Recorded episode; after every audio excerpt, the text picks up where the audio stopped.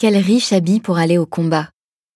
Peut-être vous demandez-vous dans quel contexte était portée cette armure damasquinée, c'est-à-dire incrustée d'un luxueux décor de fleurs, rinceaux et arabesques. Sachez que malgré son aspect précieux et son grand raffinement esthétique, celle-ci était parfaitement adaptée aux campagnes guerrières.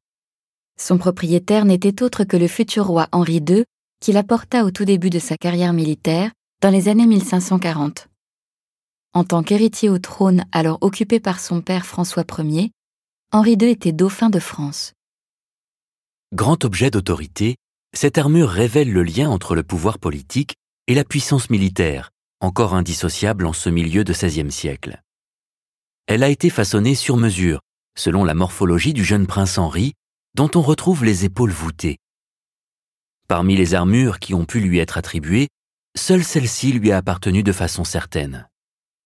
En effet, outre les caractéristiques anatomiques du prince, connues par ses portraits officiels, cette armure reprend ses couleurs, noir et argent, ainsi que ses devises personnelles. Le monogramme HC, associant l'initiale d'Henri à celle de son épouse, Catherine de Médicis, et les croissants entrelacés des Valois. On peut même y retrouver deux dauphins incrustés sur le casque et au bas du dos, rappelant son statut d'héritier. Il s'agit de la plus fastueuse des armures conservées au musée de l'armée.